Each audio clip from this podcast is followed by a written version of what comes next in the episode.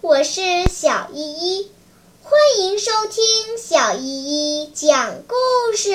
今天我要讲的故事是《小乌龟开店》。小乌龟丽丽是个好奇的孩子，什么事儿都想试试。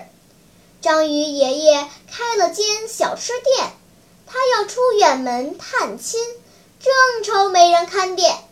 丽丽觉得小吃店挺好玩的，于是主动对章鱼爷爷说。您放心的出门吧，我帮您看店。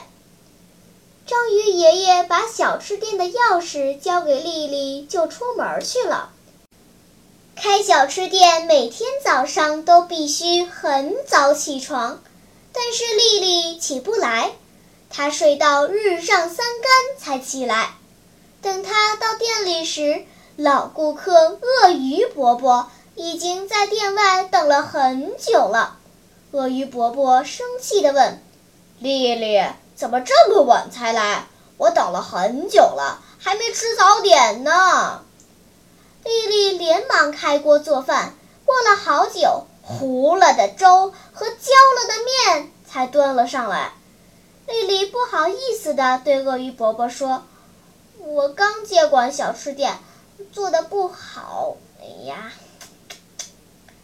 鳄鱼伯伯看着这些食物，叹了口气：“哎呀！”这天，小吃店里来了许多客人，丽丽忙得焦头烂额，顾得上这个客人，就顾不上另一个客人。到了夜里，小吃店终于关门了，丽丽累得浑身酸疼，躺在床上直后悔。为什么要答应章鱼爷爷呢？这么辛苦，一点都不好玩，我不想管了。第二天，丽丽把写着“暂停营业”的牌子挂在店门上，自己则和小伙伴们出去游玩。几天后，章鱼爷爷回来了，他看见店门上挂着“暂停营业”的牌子，吃惊的说不出话。他对丽丽不遵守诺言的行为感到很失望。